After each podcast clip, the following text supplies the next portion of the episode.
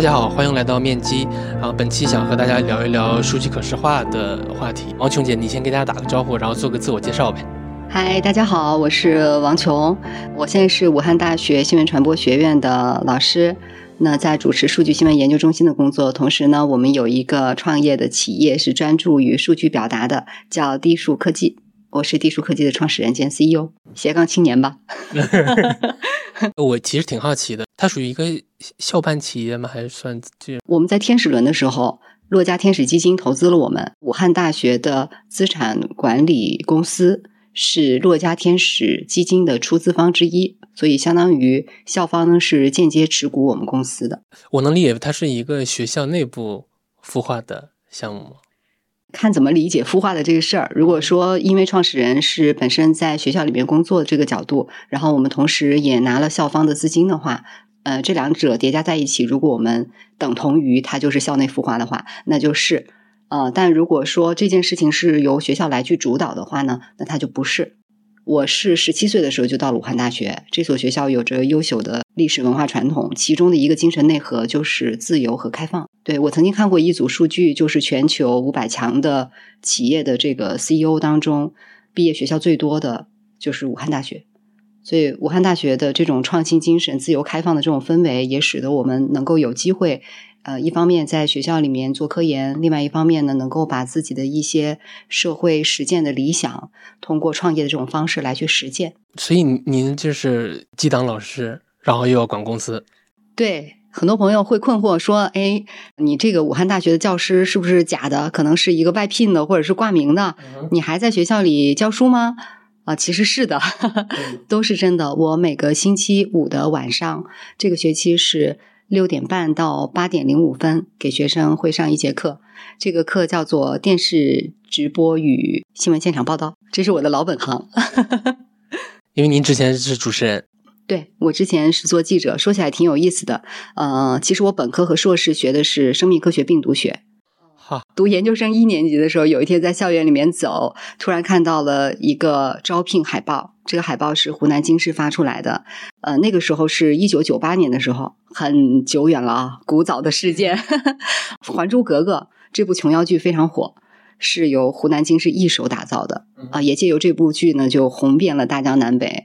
好，那个招聘海报上就写的是《还珠格格》是我们制作的，如果你还不认识我们的话啊，有这部剧你可以知道我们是谁。我们现在要招记者、招主持人，如果你有这方面的理想啊，欢迎你报名。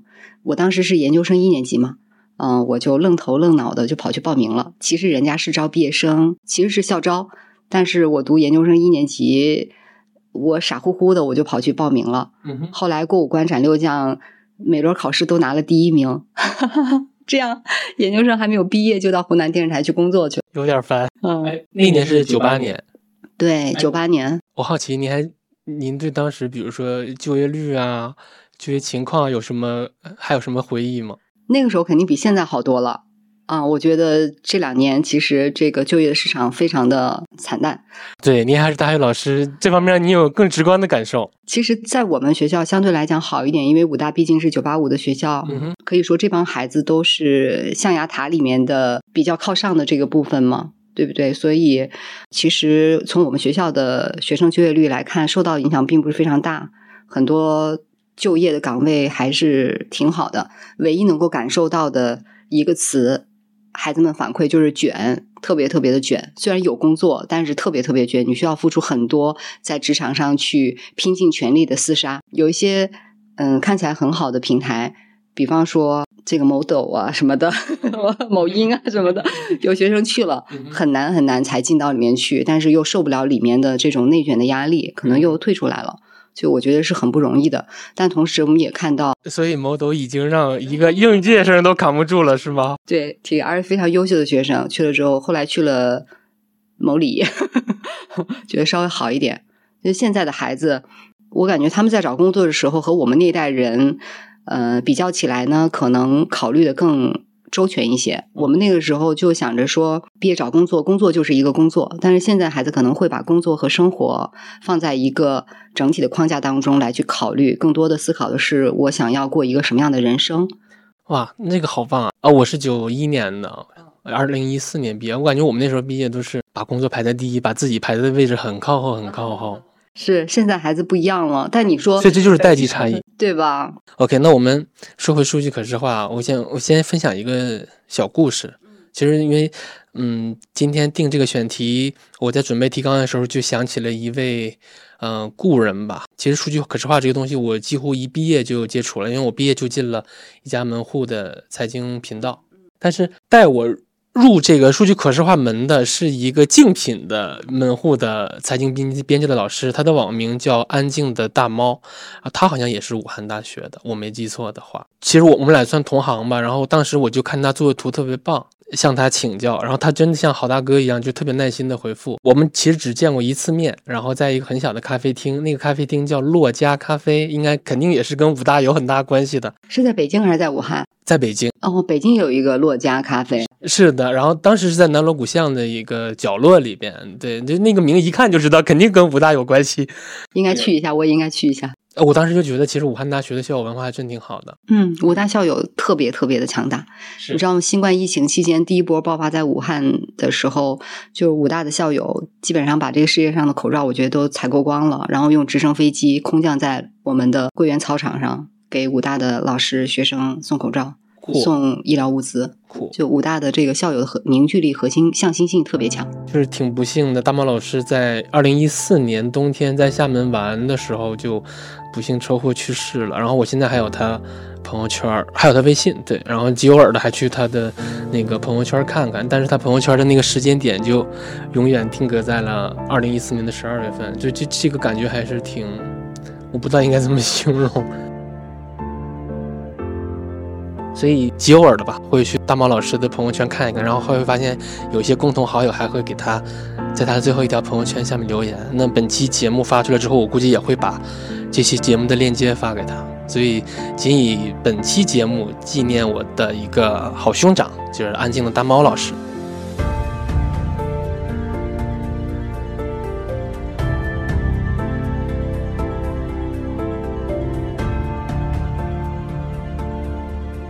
我能理解，那个时候我们也知道这个事儿，对圈内来讲，还是就是大家都能够共同感受到的那种悲痛吧。因为这个圈子早期的时候其实还是非常小的，是因为那个时候其实相当小众，而且大猫老师还是挺有新闻理想的，起码在那个时候看来，我我现在是没有半点新闻理想的哈。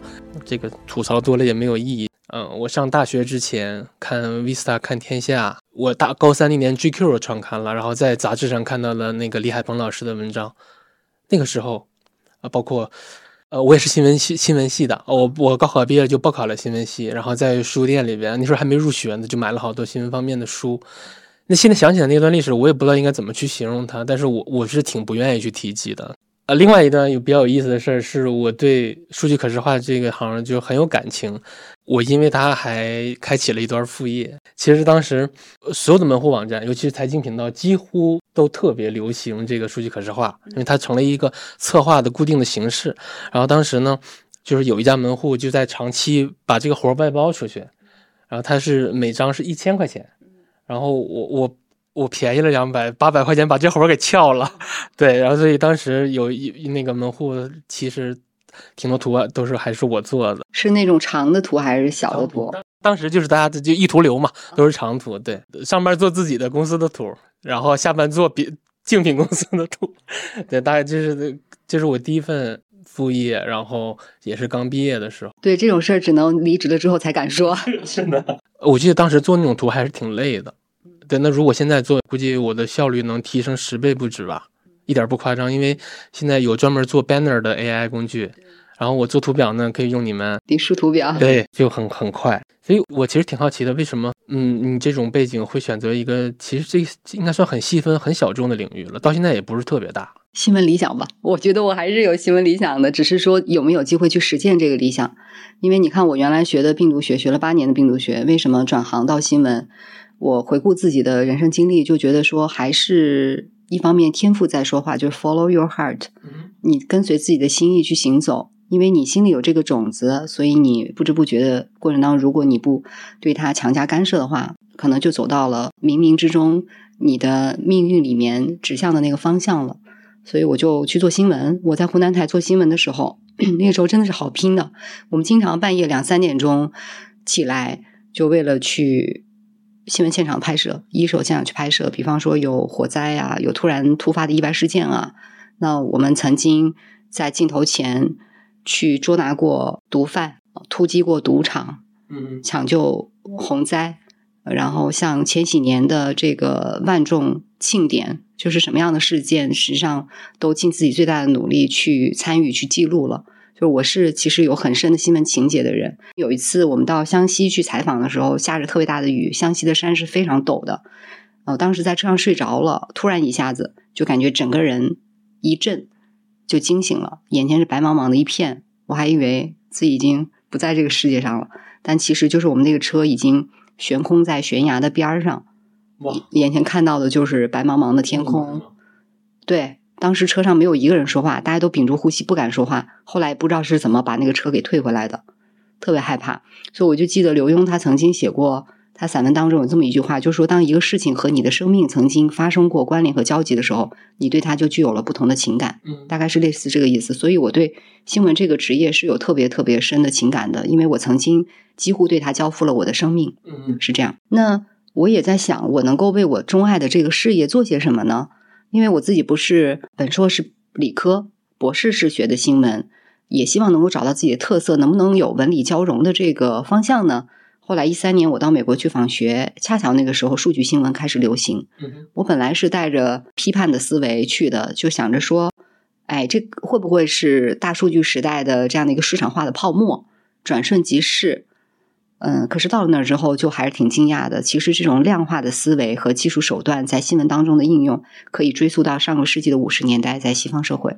只不过那个时候不叫做数据新闻，最开始叫计算机辅助报道，用国家所有的大型计算机去预测美国总统的票选。之后，在菲利普·梅尔的推动之下呢，开始把社会科学的一些量化研究的方法应用在新闻当中，提出了精确新闻。但那个时候，因为他的提出人的一些背景啊，以及当时技术发展的阶段呢，没有人把目光聚焦在 data 上面，聚焦在数据上面。确实是到了二零一零年之后，随着这个数据技术的发展，还有数据开放运动的推动，啊，data journalism 这个词就诞生了。我们这一波的数据新闻浪潮，理论上来讲呢，就是应该是二零一零年之后的全球的这么一个呃量化思潮在新闻当中的应用。一个是我很振奋去了之后，另外一方面呢，我也觉得很兴奋。我觉得我终于找到了自己想要找到的这样的一个文理交融的领域了。因为数据新闻它是一个跨学科的，你需要有数据的思维，也就是量化思维和啊、呃、一些技术。然后呢，你需要有因为数据的表达和呈现呢，需要有一些呃艺术的基本审美。哎，对艺术的审美。然后同时呢，你还要懂新闻、懂传播。我记得我当时在 US Today 的老师，他叫 Paul Overberg，他举了一个非常形象的例子，说我什么是数据新闻呢？就是我们从一个粗粝的铜矿石里面，把有价值的铜提取出来变成纯铜。但是这就好像我们把这个原始数据当中的干净数据提取出来，放到 Excel 表格或数据库里，它依然无法和公众产生任何的关联。所以我们要把这个纯铜铸造成一个锚件儿。让它在人们的日常的生活场景当中能够被应用起来，也就是我们把 Excel 里的数据呢，要用呃新闻的这种思维找到看点，然后用新闻叙事的手法把它包装成，或者说写作成为一个呃很有吸引力的数据新闻的文章或者是新闻的产品，这样才能产生价值和意义。这个比喻我觉得特别特别的生动啊，嗯，所以呢，就这样的一个交叉学科领域，就对我产生了哎呀无穷的魅力，就感觉找到了至生所爱。我当时感觉就是说我剩下的这个人生，我的职业生涯，我希望都能够 all in 在这个领域里面，有太多的事情可以去做，可以去想象了。我回国之后呢，首先是在武汉大学成立了一个数据传媒实验室，这个名字我听过。啊、就是最早期的时候，我们用这个实验室呢来去做一些尝试，但是在尝试的过程当中呢，慢慢的发现，其实国内和国外的差距还是很大的。这个差距，呃，主要有几个方面，一个是数据资源的获得，因为国外的开放运动确实是比国内要更早一些。同时呢，数据共享的这种社群啊，也比国内要丰富很多。所以我们想要找什么数据，一个是可以通过开放数据的渠道找，在国外有很多数据的 agency，我们可以通过他们的一些数据产品来获取。最后呢，就是数据传播的这种同业者社区，大家经常可以去交流经验、共享数据资源。那国内这些方面都是没有的，这是数据资源。第二呢，就是说数据表达的工具。呃，你看我们早期可能用呃，你那会儿用什么？呃，先爬数据，爬完数据然后导 Excel，Excel 导出来之后呢，呃，开始转到 PS 里面做美化，哎，累死了。对，所以它没有像国外的一些一体化的工具。那会儿我们在美国的时候，比方说我们可以用 Infogram 呀，然后那个时候有 CodeJo 啊、Flourish 啊等等，就还是挺好用的。啊，甚至还有一些低代码的。那个时候，因为我感觉国外的很多的，包括一些媒体和自媒体的一些数据表达的用户，他们的动手能力好像更强一些。呃。一些技术能力也会更强一些，他们用一些可以自己去做一些编程，然后去做一些更加具有个性化的、酷炫的这样的一些效果。哎，真是让人眼前一亮啊！它给你的感受不仅仅是说一种视觉上的震撼，更深层次的，实际上是我可以打开一个想象空间，让数据在这个无形的界面当中。变化万千，非常的具有创造力，呃，这个都就是非常让我着迷的一些东西了。嗯，我们就想，我们可不可以做一个更加高效的表达工具，同时也给大家配备一些数据资源，让数据的获取和表达更加的简单高效，更加的轻松呢？同时，大家可以在这个社区里共享一些成果啊，包括核查过的数据啊，包括我们已经做完的这个作品，还有一些经验都可以共享。所以，这就是我们开始做第一代的地数。数据和图表是合在一起的，然后当时我们也在武大里面找了一个技术团队，跟我们一起来去做这个事儿。因为早期的想法很简单，甚至都是觉得说这个就是我们公益要去做一件事儿。后来走着走着就发现，纯公益的路子好像走不通，因为它必须可持续，你还是需要有一些资源的投入。说的更直接一些，我们的工程师不可能一直免费为我们工作。嗯，然后那个时候，我跟我的联合创始人，嗯，我是。王琼，他叫刘真，我俩有一个 CP 组合，叫做美琼和浪真。我在武大工作，但是他已经离职了，全职在这个事情上面来。就是说，因为我们特别想把这件事情做好，我觉得这件事情是有很深远价值的。因为过去没有那么多数据的时候，你可能可以忽略。那今天有这么多数据，数据满天飞，而数据其实是非常容易蒙蔽人的双眼的，因为它看起来天然可信，但其实里面可能会有非常多的陷阱。这点我深有感触，是吧？所以那谁来去做数据的把关人呢？其实应该是训练有素的这些专业人士。但我们过往的新闻教育当中非常缺失这一块，对不对？呃，你学新闻，我也学新闻，我们都不怎么教这一块。就是你在学校里面听都没听过，是啊，都是我毕业之后，因为是在去做了新闻，才真受真深刻感受到的。对啊，当然我我可能看待这个是更加功利一些啊。我是觉得就是。你是文科生还是理科生？不是一半文一半理吗？就我是一个文科生，我每次面对理科生，我都有一种本能的自卑，就觉得文科生弱爆了。那他这个弱呢，就我理解就是你的技能数太少了。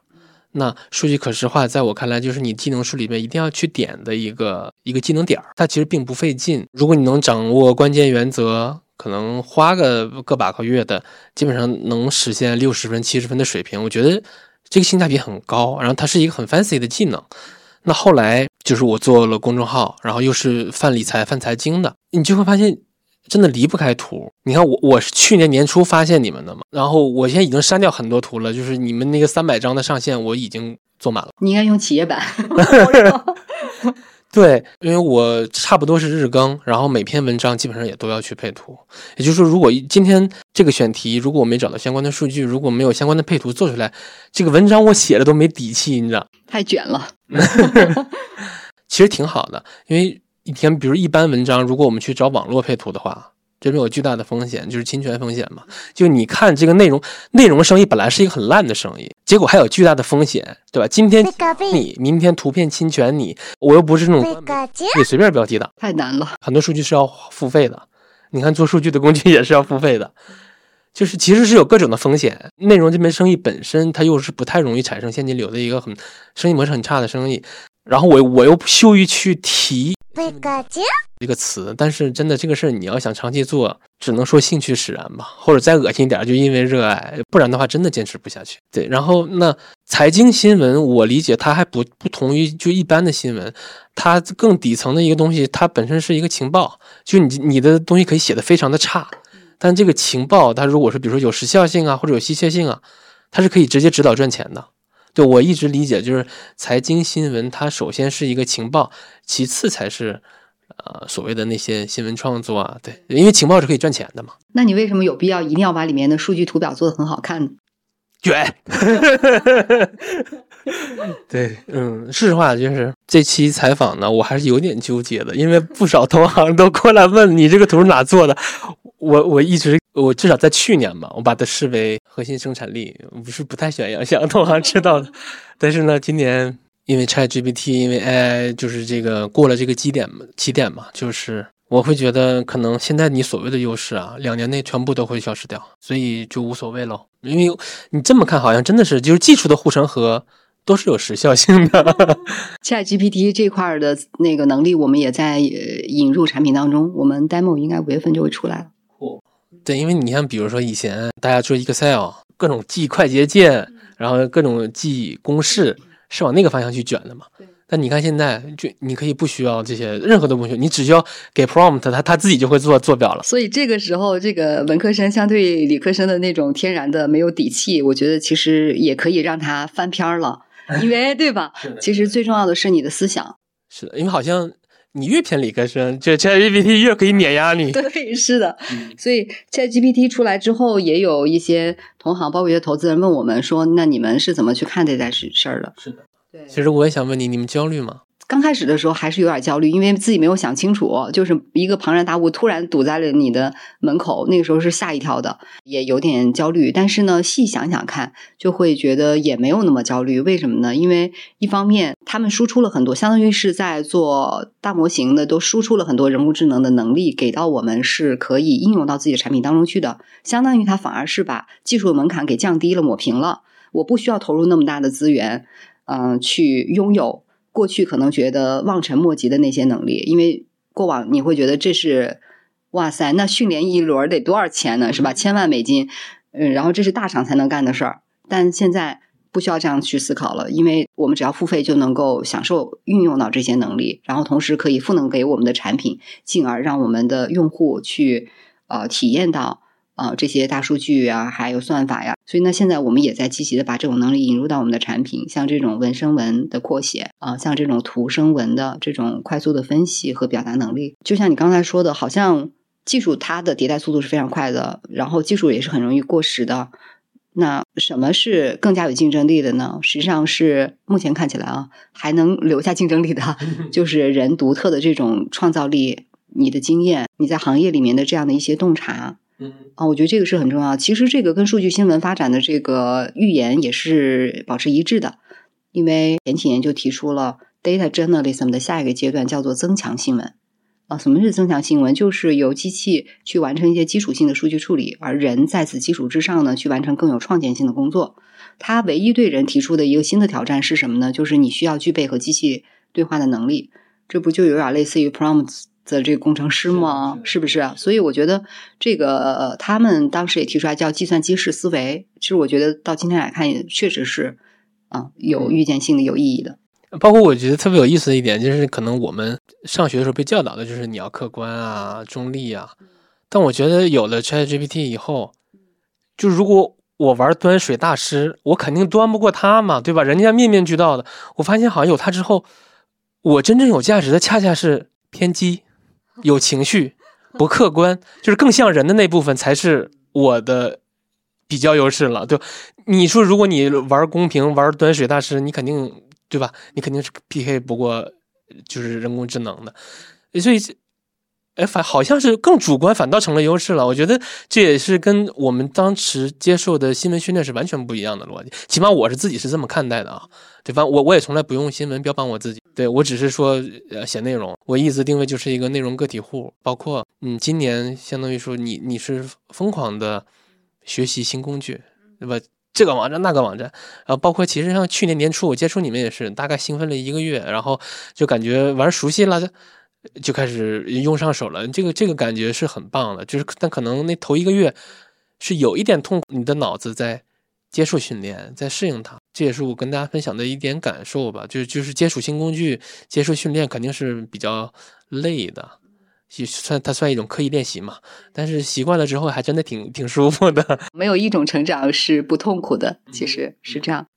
那我我们说回这个数据可视化，其实我挺好奇，就是你没有统计过，因为你们有给了超级多的模板，就是你们后有没有后台的数据统计，哪些模板其实是被用户使用次数最多的？我相信这应该是一个二八甚至更极端的二八定律。对，你看我们有一百五十多种图表类型，分为单图和图文的。模板嘛，对吧？单图有一百五十多种，但是用的最多的呢，依然是基础图形。然后还有几个我觉得很有意思，其实不太明白为什么用户会那么喜欢，但它使用量确实非常多。比方说那个水波图，可能因为水波图它的呃外轮廓可以变形成各种各样的有意向的东西嘛，是不是啊？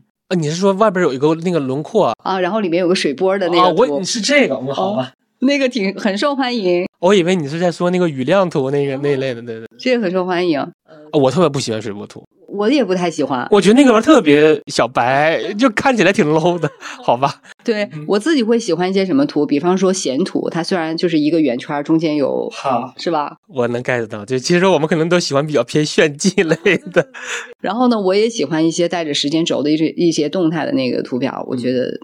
都还挺好的，但是它可能对数据的要求会比较高一点。那么绝大多数的用户依然是偏呃日常的这个比较简单的这种数据处理，所以它简单图形用的会比较多。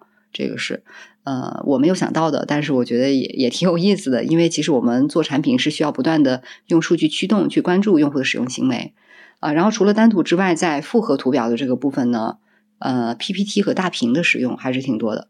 排在第三位的是这种长图，就是一个长图下来，里面有文字、图形、图像、音频、视频。那个大屏问的人非常之多，因为之前可能会有，比方说 Data V 的那种大屏产品啊，但它多少需要你去学习一点代码的这个技术的这种思维和能力。但在迪数图表上，就是像写 PPT 一样拖拉拽就完成了，所以。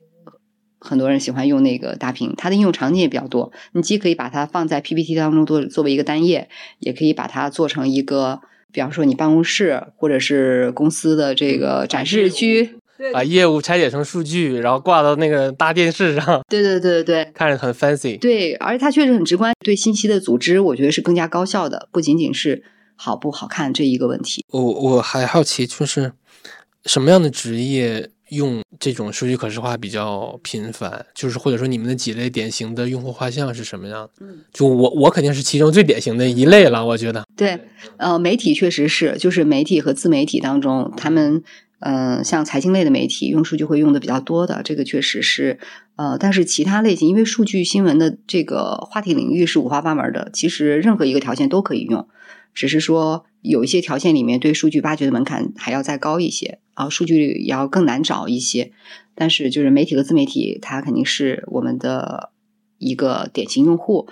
然后另外呢，学生和老师也是的啊，我们写论文啊，去讲 PPT 啊，这里面都会需要用到。嗯，再就是一些做咨询、做市场。做金融这样的一些岗位的，基本上也都是我们的比较典型的用户群体吧。我好奇，就是有没有券商？你们有没有券商客户？有，然后也有基金公司会是我们的客户。OK，啊，就可能是他的一些分析师来去用这个产品去提升自己的表达的效率。像这样的一些就是金融机构，它本身也有对外宣传的部门嘛，所以他们可能也会对外去宣发的内容的时候用到。OK，所以总结起来，低数图表它就是两个场景，一个就是对外的数据可视化的创意表达，比方说像你这个其实主要是数据可视化的一种创意表达，啊，呃偏传播侧的对外的。第二个就是对内的，啊，比方我要写一个运营日报，我要写一个销售战报的日报，对吧？上我们自己公司的人力资源、财务，我们说直白点就是汇报项的。呃，对，汇报汇报汇报。我刚接触这行的时候，想学嘛。就是券商的、经济学人的，然后那些海外咨询公司啊，因为他们的那个配就是有一个主视觉嘛，那配色都是统一的，就觉得还挺好的。对，哦，那你真的应该试试我们那个企业版，因为它那里面有主视觉的一个视视觉规范的设计的一个功能。OK，啊，你把它设计进去了，比方说这个就是厚望的专属的图表样式、颜色什么这些东西都在里面。你把它配置好了之后，你的图表都可以用这个。我自己做图的时候，其实有一个感觉，就比如说，因为我可能会处理一些财报数据，嗯，当你用财报数据的话，你会发现只有三种图，折柱饼是吧？对，其实就是这样，一个是这可视化的数量级嘛，就用柱状图，然后我要在这个柱状图基础上，我想让你展示一下趋势，用个折线，然后份额用饼图啊，折柱饼这个缩写可好棒。对，其实它已经没有什么就技术含量而言了，它只是说，因为财报的那种数据，你看的话，人脑是处理不过来的，因为你是一堆数字，你没法在脑子里边快速转化，所以我们要把它二手加工一下。所以怎么怎么说呢？就是这个东西它怎么才能更有特色？嗯哼嗯，怎么才能更有特色？就像你刚才提到的，比方《经济学人》或 FT，呃，《金融时报》，他们嗯，因为很多都是金融财经领域的这些报道嘛，那大家用的图表类型是类似的，但为什么它的图表就有自己的特色呢？实际上就是说，它确实有一个这种图表的视觉的规范设计的。一个图表它的基本构成、标题、图例、数据来源。数据的这个主图，对吧？然后上面还会有一些数值标注、出品方，这是一个数据图表的基本的要素的构成。然后这些其实它是可以有千变万化的这种组合方式，呃，包括底色上面的这种轴线，然后主体图的这些颜色。其实我觉得确实应该设计一个专属款。对我自己做图也有一个感受，其实为什么你比如说用你们效率高呢？一个很大的原因是，就你刚才说那些元素。它能逼死一个处女座，能逼死一个强迫症，因为你可你如果没有这套模板的话，所有的你都要你自己，比如说这个像素有没有对齐啊，这个那个的，这个才是最耗时的。嗯，对对，是的，就是因为我们也自己做数据表达，就能感受到这个工作的复杂性和痛苦，所以就很希望能够有一个产品能够去缓解这种痛苦，去解决这些问题。呃，那又因为这件事情想把它做好，其实不容易的，需要持续的投入。像我们做这个产品已经五年了，但我们嗯有那么多的用户反馈给我们信息，依然还是会觉得有不够完美的地方。它是一个持续迭代的过程，那你就需要有资金的投入，持续的资金的投入。怎么去做这件事儿呢？就不知不觉的当过程当中走上了创业之路。就是第一笔钱是我大学同学给的，嚯，哦，所以对大学同学好一点。哦，我其实还想问问你，因为迪数是一个很棒的工具嘛，但是就是工具以外，我想问问，就是数据可视化这个领域，嗯，最重要的原则，嗯，或者是习惯或者关键点是什么？其实我觉得数据可视化这个领域，稍微再把外延往大扩一点，它就是数据表达。嗯，那表达的核心关键点，其实跟我们的写作是一样的。你怎么写出一篇动人的文章，实际上就是思考几个问题。第一个就是。啊，这个表达是为谁而表达？他的目标受众是谁，对吧？第二，你表达的核心思想是什么？就你主要表达的目的是什么？因为同一组数据，我可能可以从很多不同的面向去对它进行解读，对吧？那你的这一次的数据表达，最想要突出的是什么观点？它必须是让观众能够在三秒钟之内，最多不超过五秒，就我看一眼我就能读懂，然后其他的才是一些附加的信息。他有时间去琢磨的时候，会觉得越读越有滋味，应该是这样的一个主次分明的逻辑关系。它的核心就是表达的目的一定要清晰。那除了这两点，这两点是常识性的哈，就是说你的受众是谁，你的表达目的是什么，这是我们在做每一次报道的时候必然要去思考的问题，是非常日常化的。那在此之外，说怎么会影响一个表达它到底是好还是不好呢？就是你真的能有什么样的数据？让你去做表达，嗯啊，就好像我们炒菜，你的这个食材好不好，在很大的程度上会影响你能够做出什么水平的菜。我觉得这个也是非常重要的。再往外，可能就是一些审美偏审美偏设计的这个层面了啊。那如果我们把刚才的这个答案串起来再来看的话，你会发现，其实数据表达它的核心是功能性的，对吧？我为谁做什么表达，是的，是功能性的。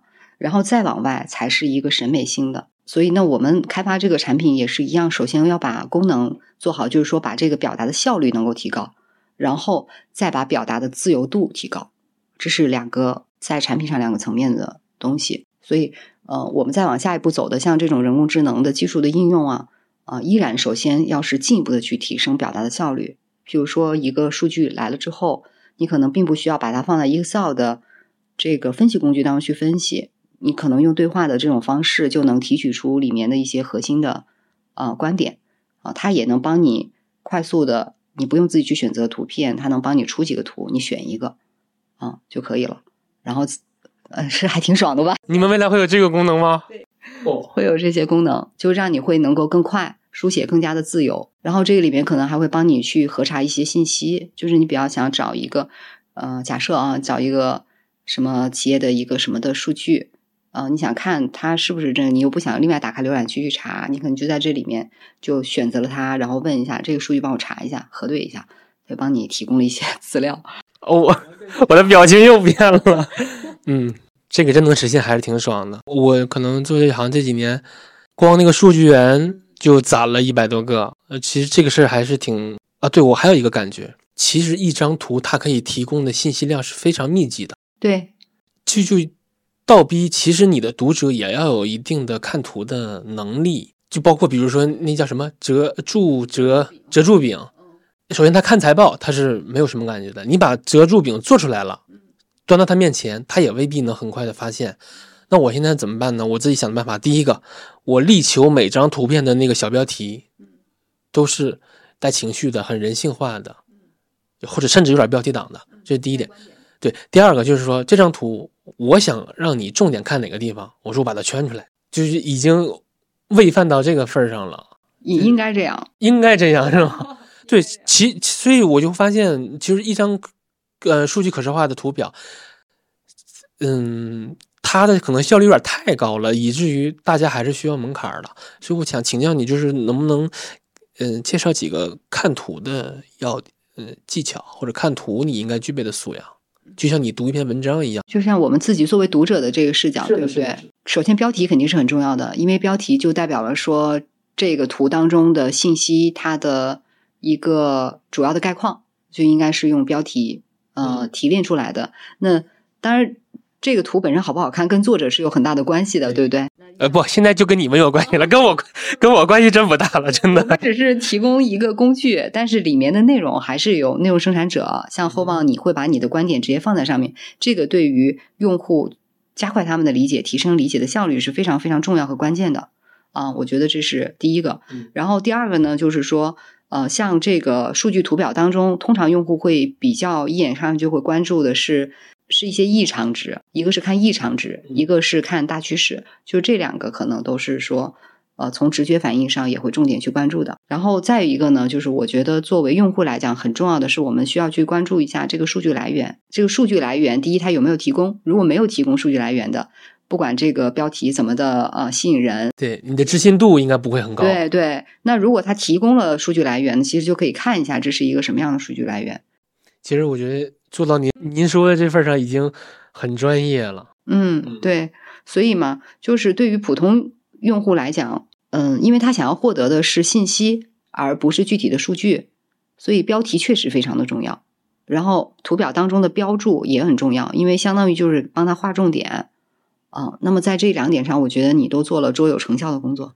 嗯，我有个很烂俗的比喻，就是你的那个图表，比如说它的基础的这个配色。或者你选这些图形，它第一眼的那个呃观感，以及你标题是否说人话这两点，它的作用就像是一个黑丝，就是就是你得这个方面你足够扎人的话，大家才会说给给你点耐心，看看你的图里要说啥。其实这个还是挺残酷的，对。包括其实一比如比如我自己一篇文章，我不想放太多图，因为我这放太多图，嗯，其实大家都看进去的概率并不大。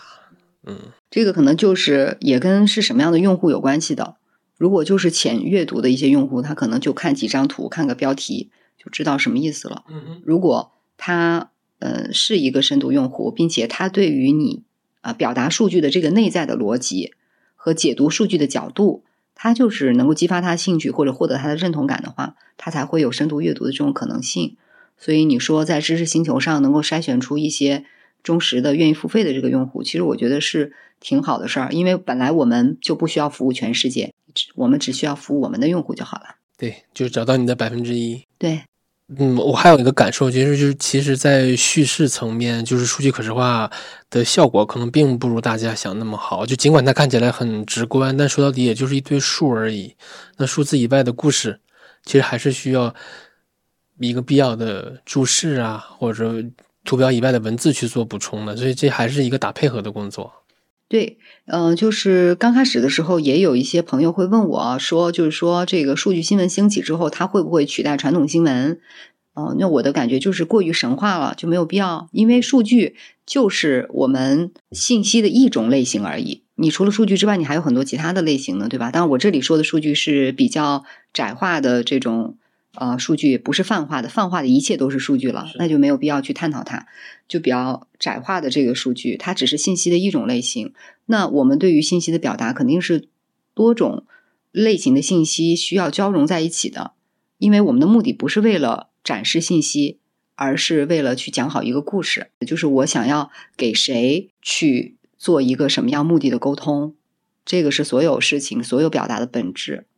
没有目的的沟通，其实也是一种无效的沟通。就是相当于图表里的世界是一个很理想化、很简化的，是一个商简的；但现实世界是混乱无序、非常复杂的，里边充满了各种的变量。但其实你你只提供一张图的话，其实很多变量是被遗漏掉的。就包就比如说故事性啊、人性啊这些东西是不可能放到图表里去的。是的，嗯，呃，我还挺好奇，就是如果我走数据可视化这条路。我相信你也一定看到过很多学生的样本。说恶心点，他那个职业发展路径一般是什么样？就往哪个方向走？可视化呢？你说单指数据可视化，还是指数据传播？单指数据可视化？不，数据这更广一点，数据传播数据传播这个领域，媒体它是一种路径嘛？那沿着媒体的这个路径呢，其实有一个很经典的人物叫 Simon Rogers，他原来是英国卫报 Data Blog 的创始人。那他在这个 Data Blog 里面做了很多数据应用的创新，包括。嗯，发动社会公众来去做 UGC 的数据内容的这种呃创意和表达，就我觉得非常有意思。呃，后来呢，他就被谷歌挖到了 Google 去做这个 Google Trends 的数据解读，后来又被 Twitter 挖到了 Twitter 去做这个 Twitter Data 的呃这样的一些展示。嗯，其实我觉得它这个是一个比较具有代表性的，是说你可以在媒体做，你可以在拥有数据的一些互联网企业里面。但他做的工作呢，都是围绕着数据表达这一件事儿来做，区别就在于你为谁服务，就是你对谁去进行表达，然后你表达的数据来源是什么。在媒体可能就是五花八门，什么来源都可以做。那你在一个企业内部，有可能你数据的使用会是受限的，但是呢，它给到你的这个数据的深度又是非常深的，对不对？嗯，所以它是一个可以去做很大范围的这个职业圈层的拓展。呃，多多种可能性的，因为现在一些企业和政府啊，特别是现在不是有政数局吗？对不对？呃，政府也在做开放数据，那他们也做很多数据面向公众去做沟通的这种事务。包括我们自己也有些客户，比方说国家预警信息中心，本身他们也利用我们的工具来去做微信公众号里面的面向公众的呃数据的这个叫预警信息发布嘛，又使得我们的这个工作其实也不局限于说。呃，媒体、企业，其实政府部门、数据开放部门都是有可能需要的。当然，也可以到高校当老师，因为这个领域呃正好是很缺乏老师的，因为过去一直都缺人嘛。那国外我们可以说一下，还有一些他们会有专门的一些 studio，就自己去做一些工作室，然后来去承接呃一些比较高端的数据表达的项目啊。对，因为嗯，其实。国内在做数据表达这一块应用最多的，包括我们迪数图表，可能支撑的比较多的是偏量化的数据表达。但其实数据表达的范畴呢，要比这个还要再宽广很多。比如说，我可能想要做水立方的一个怎么信息可视化的这种呈现，那可能我还要需要用它来去做模型啊，还去做拍摄呀，对吧？还要去做三 D 复原啊，就还有很多很有意思的事情可以去做的。明白。嗯。我我们播客还有两个嘉宾逼问的问题。你人生中的巅峰时刻是什么时候？第二个是你人生中最低谷的时刻大概是什么时候？其实这两个问题我觉得都是未知的，因为人生还未到终点，真的不知道人会怎么样。那过往的历程当中，人生的巅峰时刻，高光时刻啊，高光时刻，我挺多高光时刻的。你挑一个你最志得意满的、印象最深刻的就行。其实我觉得我最有勇气的事情还是创办了迪数，哦，但和这件事情相比呢，如果说用世俗的眼光来去看人生的一些成就，我应该还是有一些高光时刻。譬如说，我之前在做主持人的时候，呃，也拿到过全国的像这种金话筒奖这种最高的奖项。然后我的这照片儿，在我原来是在湖北电视台嘛，在武汉市就是商场里啊，户外有很多都是我的照片。第一次那个照片挂出来的时候，把我吓了一大跳。我开车正好在一个路口停下来，往窗外一看，发现自己站在窗外边，我也灵魂出窍了。我一怎么回事？再定睛一看，是我的那个照片的海报发布。就是这些事情都还是经历过。你从世俗的眼光来看，它还是有很多的光环的。但是扪心自问，回过头来再看，我觉得最有勇气的事情是，我做了迪数这家企业啊。这这最打动我的也是这部分，就是你其实。你选择了一个更非主流的，然后更偏小众的，但它本质是一个很性感的学科交融的或者跨学科的一个领域。其实你想，如果单走新闻那条路，它其实是更卷的。但是你到这条路呢，就是内卷程度会会小很多。对我觉得特别棒。嗯，对，很多人其实不理解，说你做主持人做的好好的，那个时候又有光环，也有这个很多的收入。对，为什么在最红的时候去了学校当老师，然后当大学教授不也挺好的，受人尊重？嗯，为什么又要去创办企业，去做这么苦的活儿？就是我觉得说，人生只有一次，最起码这辈子只有一次，那么去做自己内心想做的事情，不要让自己后悔。嗯啊，那最低谷的时刻呢？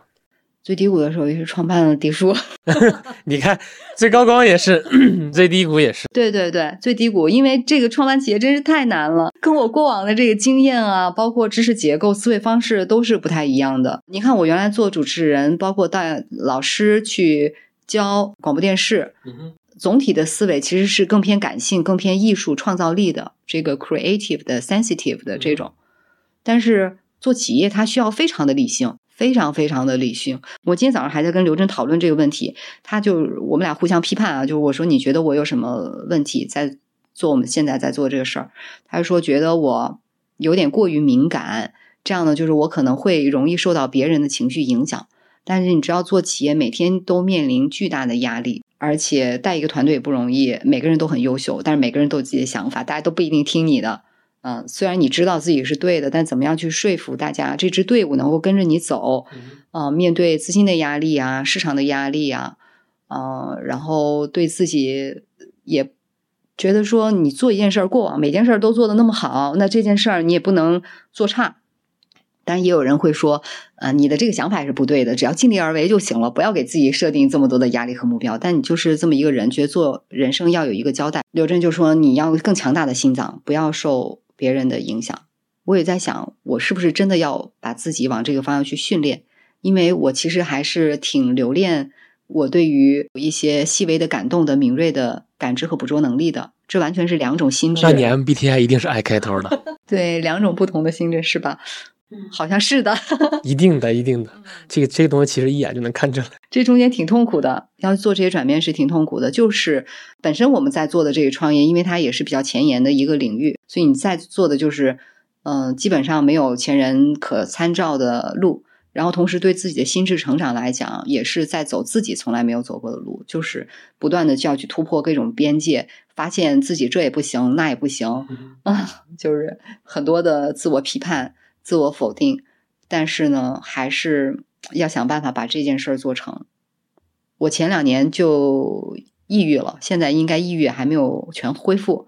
但我之前是一个有无限光芒的，好像一个永动机一样，然后像一个太阳，光和热永远用不完。就是身边的朋友，大家都喜欢找我倾诉，就是因为我特别的乐观。但是现在我就不行了，就是创业闹的。对，创业闹的，我就觉得把我的热量都已经消耗光了。就是现在必须，嗯，就是首先自己要修行。OK，嗯，对，要保持内心的这种平衡，要能够面对各种压力和挫折的这种承受力。嗯，我我自愈力其实挺强的，我把它归结于就是自己的原生家庭，嗯，就从小家庭很幸福，爸妈妈妈也很相爱。他们那代人其实有那么相爱的感情也不是非常多见。所以你是富足的。啊，对，就是说内心是有很多很多的喜悦，用不完的那种幸福感、快乐感，没事儿就笑。就是大家经常的对话说：“你又在这傻乐，你为什么有什么可高兴的呢？”我说：“没什么不高兴，就应该高兴啊。”就是这么一个人。但是现在我好像没有那么高兴了，真的没有那么高兴了。我也在找原因，但我觉得这可能是一个必须要走的过程吧。因为我也有一个很好的朋友，他在美国也是创业成功，成功上岸了。他之前把公司就成功上岸之前很多的那个状态，其实跟我经历的一些事情也很相似。包括我们都去 ICU 抢救过，叫做是心脏神经官能症、血管抑制性晕厥，就压力大到会导致神经功能的一些紊乱、失眠。过去可能大家就觉得说你不开心，喝杯咖啡、喝点酒你就能开心了，但所有这些东西都不能碰，因为它会导致我的心脏跳得很快。嗯，飙高速，对我觉得就是需要更强大的内心去掌控。你是不是其实去年状态很差？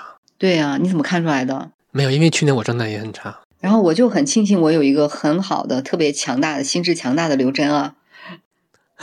对，你看，这就是异行人开头的好处。是，所以你看，我就是，我不是说了，我俩对话的方式就是哇，这个主意太棒了，我们要去做。就是我是那个电量提前释放了，刘晨就是说。好吗，王老师？我看一看，然后他就缓慢的、持续的，对，缓释型的，嗯，挺好，正好我俩就可以打一个搭配。我好奇，在武汉创业是你们你们公司在学校里吗？还是原来是在学校里边的一个孵化器，一间小小的办公室就能一张桌子坐四个人。后来我们就在学校周围的，比方说漫咖啡啊什么，去流动办公了一段时间。那还是很创业的状态。后来呢，就在呃，就租了正式的办公室。现在我们的办公室也在武大旁边，就在武大附近。嗯嗯，对，其实我就想问，在武汉创业大概是什么状态？在武汉创业，刚开始我们专注在自己的做的这个事情的时期时候呢，没有，其实没有太关注外界。但是我们就会发现呢，武汉似乎有点远。为什么这么讲？因为我们的客户基本上都在北京、广州，嗯，是最多的。哦，最开始就是北京最多，好像有点远，所以那个时候我们也在北京设立了一个办公室，嗯，就在三里屯儿，刘真找的，嗯，一个说话那么低低慢慢的人，每天晚上还要去喝酒狂欢，你说这是多么分裂的人格？对，挺有意思。那个，所以就是北京和武汉两地都有办公室，但当时我们找的技术的合作伙伴是在武汉，所以我们就把研发放在了武汉。但我觉得可能还是应该来像北京、广州、深圳。我为什么问这个问题呢？就其实想和您做个约定，如果有机会，就是去武汉拜访一下，欢迎欢迎。因为我是没有见过太多二线创业公司的，那一线创业公司倒倒是看了不少，就其实挺好奇二线的状态的。对，行，那没什么问题了，谢谢王雄老师啊。然后呃，我会在今天的那个本期的 show notes 里面给大家推荐一些比较好的数据可视化的网站，然后以及底数啊，还有一些嗯。我自己认为比较好的数据源吧，就是财经新闻方面的，对，然后供大家参考。谢谢大家的收听。